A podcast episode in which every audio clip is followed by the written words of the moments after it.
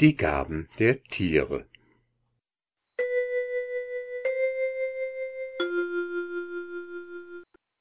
Es war einmal ein Königssohn, der hatte große Lust, in die Welt hinauszuwandern. Seine Eltern wollten es erst nicht zulassen, er ließ ihnen aber keine Ruhe, bis sie es ihm endlich erlaubten. Er bekam Geld und alles, was er brauchte, reichlich mit und zog wohlgemut fort.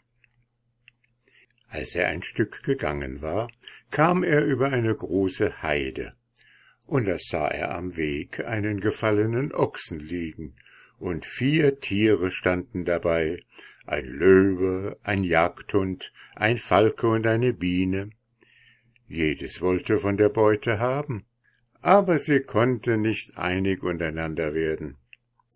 Da kamen sie auf ihn zu und baten, er solle ihnen teilen helfen. Er zog seinen Hirschfänger und zerlegte den Ochsen ordentlich nach der Jägerregel und teilte dann die Stücke unter die vier aus. Ein jedes bekam das, was es am besten fressen konnte. Dann zog er weiter, und die Tiere machten sich über das Fleisch her. Er war aber noch keine tausend Schritte gegangen, da kam der Hund hinter ihm hergelaufen und sprach, er solle noch einmal mit ihm umkehren zu den anderen. Als sie wieder hinkamen, sagten die Tiere alle, sie hätten ja ganz vergessen, sich bei ihm zu bedanken, und sie möchten sich doch auch erkenntlich zeigen. Erst wollte der König so nichts annehmen, weil er mit allem gut versehen sei aber die Tiere sagten, was sie ihm zu geben hätte, sei weder Geld noch Gut und doch besser als beides. Sie verliehen ihm die Gabe, ihre Gestalt anzunehmen, so oft es ihm beliebte, so dass er nur zu wünschen bräuchte, er wäre ein Vogel, er wäre ein Löwe, so wäre er es, und er solle sich dann auch nach Belieben wieder in seine menschliche Gestalt zurückwünschen können. Das gefiel ihm wohl.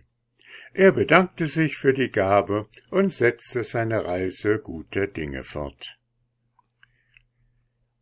Wie er nun weiter in den Wald kam, da kam eine Räuberbande daher, und als die ihn erblickte, stürzte sie sich sogleich mit geschwungenen Schwertern auf ihn los. Da dachte er, wäre ich jetzt ein Vogel? Und sogleich war er in ein Vogel verwandelt und flog den Räubern über die Köpfe davon. Eine Weile standen die verwundert, wo war denn der Mensch geblieben? Aber dann zogen sie weiter, eine andere Beute zu suchen. Und der Vogel sang ihnen ein schallendes Spottlied nach. Es gefiel ihm so gut, ein Vogel zu sein, dass er diese Gestalt behielt und weiterflog, bis er an ein großes Schloss kam. Da setzte er sich vor dem Schloss auf einen Lindenbaum und pfiff so schön, dass die Königstochter ans Fenster kam und ihm zuhörte. Und da pfiff er noch viel schöner, denn die Königstochter gefiel ihm gar zu gut. Er konnte nicht aufhören, sie anzusehen, und sie konnte kein Ende finden, ihm zuzuhören. Zuletzt saß er da und wiegte sich auf dem äußersten Zweig, der sich nach ihrem Fenster hinstreckte, und die Königstochter langte nach ihm. Aber wenn ihr Arm auch nicht so weit reichte, es gelang doch, denn der Vogel hüpfte ihr auf die Finger und schlug da mit hellen Tönen sein schönstes Lied, das ihn die Königstochter sogleich zum Mund führte und küsste. Wie er sie nun schnäbelte, da musste er sich mit Gewalt zusammennehmen, dass er nicht wünschte, hätte ich doch meine menschliche Gestalt wieder. Die Königstochter ließ sofort einen goldenen Käfig bauen und setzte ihn da hinein, und nun hüpfte er von einer Stange zur anderen und sang so schön, dass die Königstochter ihre einzige Freude daran hatte. Als es nun Abend wurde und die Königstochter schlief, da dachte er, wär ich jetzt eine Biene?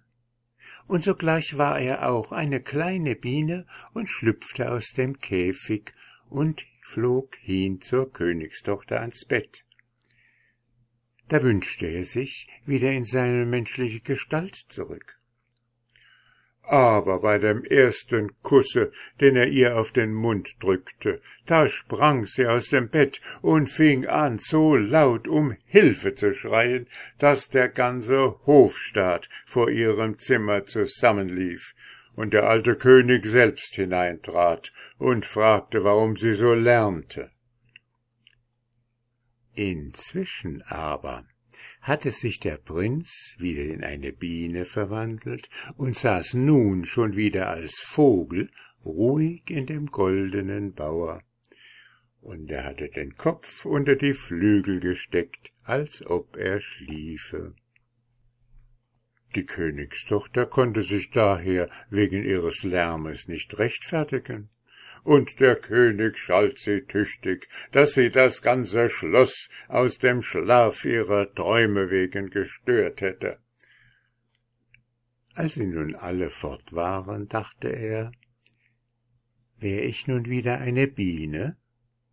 Und da war er es auch. Er flog zu ihr zurück, da nahm er seine menschliche Gestalt wieder an und flüsterte ihr zu, er wäre ja ein Königssohn und wollte morgen zu ihrem Vater gehen und um sie werben. Da ließ es die Königstochter gut sein, er blieb die Nacht bei ihr, und am anderen Morgen nahm sie ihn bei der Hand und führte ihn zu ihrem Vater, wo er seine Werbung anbrachte und auch gleich mit ihr verlobt und zum Nachfolger des Königs ernannt wurde. Mit der Königstochter hatte es aber eine eigene Bewandtnis, denn der junge Erbprinz wurde nun ernstlich verwarnt, nicht mit seiner jungen Frau in dem Wald spazieren zu fahren, sonst überall hin, aber im Wald würde der Wind sie hinwegführen. Darüber lachte der Prinz, seine Neugierde und sein Vorwitz ließen ihn nicht eher ruhen, bis er in den Wald kam. Sie fuhren ganz vergnügt unter den grünen Bäumen her, und da kam es aber mit einem Male heran wie ein starker Sturm, und ehe er sich's versah, war seine Frau von dem Wind aus dem Wagen gehoben und hinweggeführt. Er schaute ihr nach. Wiederhaben muss ich sie, sprach er. Sie mag stecken, wo sie will. Also ließ er die Kutsche leer nach Hause fahren, verwandelte sich in einen Windhund und lief so schnell er konnte davon in der Richtung, in der er sie hatte verschwinden sehen. Er lief und lief, bis ihn die Beine nicht mehr tragen wollten. Endlich gelangte er vor einen Berg. Den betrachtete er auf und ab, konnte aber in der glatten Felswand kein Tor und keine Tür finden.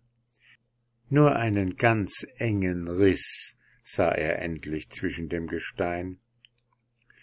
Da wünschte er sich wieder in die Bienengestalt und kroch in die dunkle Felswand, immer tiefer in den Berg hinein. Als er ganz drinnen war, nahm er die Gestalt des Falken wieder an und flog hinab bis in die unterste Welt. Die Stelle, wo er landete, bezeichnete er sich vorsichtig mit einem Stein, um den Weg auch wieder hinaufzufinden, und dann rannte er als Windhund weiter. Wie er ein gutes Stück gelaufen war, kam er vor ein wunderschönes Schloss, es war aber wohl ringsumher mit starken Toren verschlossen, so dass er anfangs nicht hineinzukommen wusste. Nur einen freien Eingang gab es, das Schlüsselloch nämlich. Und durch das kroch er dann als Biene hinein. Wer aber drinnen in dem wunderschönen Schlosse saß, das war niemand anders als seine liebe Frau. Da nahm er sogleich seine natürliche Gestalt an und ging zu ihr hin. Bist du's oder bist du's nicht? lachte er. Ich bin es, sagte sie, aber ich bin hier in eines Riesen Gewalt. Der kommt einmal bei Tag und einmal bei Nacht, jedes Mal um elf Uhr, und dann muss ich in den Kopf grauen bis um zwölf. Es dauerte gar nicht lang, so kam der Riese nach Hause. Der Prinz verwandelte sich schnell wieder in eine Biene und setzte sich auf den Tisch unter die Brotkrumen. Wie kommt denn das Tier herein? sprach der Riese und schlug danach. Doch die Biene war flinker als er. Da brummte er etwas in den Bart, legte sich dann hin mit dem Kopf in den Schoß der Königstochter und ließ sich den Kopf von ihr grauen bis zwölf Uhr. Als er wieder fortgegangen war, gab der Erbprinz seiner Frau einen guten Rat und sprach zu ihr also Wenn er wiederkommt, so stelle dich, als ob du schliefest, und wenn er dich dann weckt, so erzähle ihm, du hättest einen schlimmen Traum gehabt. Fragt er dann weiter nach dem Traum, so erzähle ihm, es sei dir im Schlaf vorgekommen, als wäre er gestorben, und du wüsstest nicht, wie du herauskommen solltest aus dem Schloss. Wie er geraten, so tat sie es am andern Tag, und es gelang wohl, denn als sie der Riese nach ihrem Traum fragte, fing sie an zu weinen und erzählte ihm, was sie im Schlaf für einen Schrecken ausgestanden hätte über seinen Tod, und fragte ihn, ob sie denn ihr Lebtag hier in dem Schlosse gefangen bleiben müsse, wenn er wirklich einmal sterben sollte. Ei, du Närrin, sprach er, ich kann gar nicht sterben. Wer mich töten wollte, der müsste zuerst ein wildes Schwein überwinden, das alle Tage einem Bauern ein Schaf holen kommt.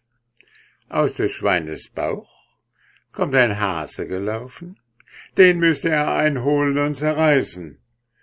Aus dem Hasen fliegt dann eine Taube, die müsste er auch einholen und in der Luft erwürgen. Und aus der Taube fiele dann ein Ei, das müsste er mir an den Kopf werfen, und erst dann würde ich sterben. Aber das alles bringt niemand fertig, und von selber sterbe ich nicht. Das merkte sich der Prinz, der als Biene zuhörte, und freute sich, dass er nun das Geheimnis heraus hatte. Die junge Frau musste dem Riesen wieder eine Stunde lang den Kopf kauen, dann ging er hinweg. Da sprach der Prinz zu ihr, sie solle nur getrost sein, er wolle nicht ruhen, bis er das wilde Schwein gefunden habe. Sie nahm mit vielen Tränen Abschied von ihm, und er kroch dann als Biene zum Schlüsselloch hinaus, lief als Windhund bis an den Stein, den er sich als Zeichen hingelegt hatte, flog als Falke hinaus, und kroch zuletzt wieder als Biene aus der Felsenspalte hervor. Nun erkundigte er sich nach dem Bauern, dem alle Tage das Schaf von dem wilden Schwein geholt würde, und als er das herausgebracht hatte, ging er zu ihm und fragte, ob er keinen Schäfer brauche. Er hätte gehört, ihm würden alle Tage ein Schaf geholt. Wenn er aber hütete, solle ihm keins mehr genommen werden. Ja, sagte der Bauer, solch einen Schäfer könnte er gut gebrauchen, hätte aber bis jetzt noch keinen gefunden. Er wurde nun gleich als Schäfer angenommen und trieb am anderen Morgen seine Herde auf die Trift. Der Bauer dachte, du willst ihm doch nachgehen und sehen, wie der hütet.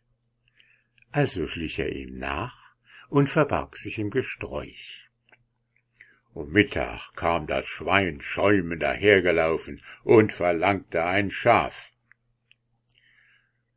Da verwandelte sich der Schäfer in einen Löwen und knurrte, Du kriegst keins. Da getraute sich das Schwein nicht an den Löwen, aber auch der Löwe nicht an das Schwein. Wenn ich nur zwei trockene Brotkrusten hätte, dachte das Schwein, so wollte ich's ihm wohl zeigen. Wenn ich nur zwei gebratene Hühner hätte, meinte der Löwe, so wollte ich's ihm schon zeigen. Und so standen sie sich lange gegenüber, bis das Schwein abzog. Als er nun abends nach Hause kam, zählte der Bauer die Schafe nach, und siehe, es fehlte keines. Am anderen Morgen trieb der Schäfer wieder mit seinen Schafen aus. Da lässt der Bauer schnell zwei Hühner braten, steckt sie in die Tasche und geht ihm nach auf die Trift, wo er sich hinter dem Strauch versteckt. Um Mittag kommt das Schwein wieder schäumend herangerannt und verlangte ein Schaf. Er aber hatte sich in einen Löwen verwandelt und rief ihm zu, du kriegst keins. Da sagte das Schwein, wenn ich nur zwei Krusten trockenes Brot hätte, so wollte ich's dir schon zeigen. Der Löwe entgegnete, wenn ich nur zwei gebratene Hühner hätte, so wollte ich dir's schon zeigen. Schnell wirft ihm der Bauer die gebratenen Hühner hin, der Löwe verschlingt sie und fällt sogleich den Eber an und reißt ihn in Stücke. Da springt ein Hase aus dem Bauch und läuft dem Walde zu. Wärst du jetzt ein Windhund, denkt er, dass du den Hasen einholtest. Und da war er auch schon ein Windhund, holte den Hasen ein und zerriss ihn. Sogleich flog die Taube heraus. Wärst du jetzt ein Falke, dachte er, dass du die Taube fingst. Und da war er auch gleich ein Falke, fing die Taube und würgte sie, und der fiel ein Ei heraus. Das fing er im Fluge auf, nahm dann wieder seine Menschengestalt an, steckte das Ei ein und trieb am Abend die Herde wieder nach Hause. Und als der Bauer die Schafe nachzählte, hatte er wieder alle beisammen. Der Schäfer aber sagte ihm, er sollte sich nun einen anderen Schäfer anschaffen, wenn er wolle, seines Dienstes bedürfe er nicht mehr. Nun machte sich der Prinz wieder auf nach dem verzauberten Berge, Schon am zweiten Tage war er dort, er kroch als Biene hinein, flog als Falke hinab, lief als Windhund zum Schloss und kam als Biene zu seiner Frau hinein. Der Riese lag bereits ganz krank und schwach auf seinem Bett und ächzte und winselte. Da trat der Prinz in Menschengestalt heran und warf ihm das Ei auf den Kopf. Im selben Augenblick war der grässliche Riese tot, und die Prinzessin war nun erlöst. Sofort fuhr sie mit ihrem Bräutigam in dem Zauberwagen des Riesen nach Hause zu ihrem Vater, und hier war große Freude, als das entschwundene Paar wieder heimkehrte. Und nun wurde die Hochzeit in aller Herrlichkeit gefeiert.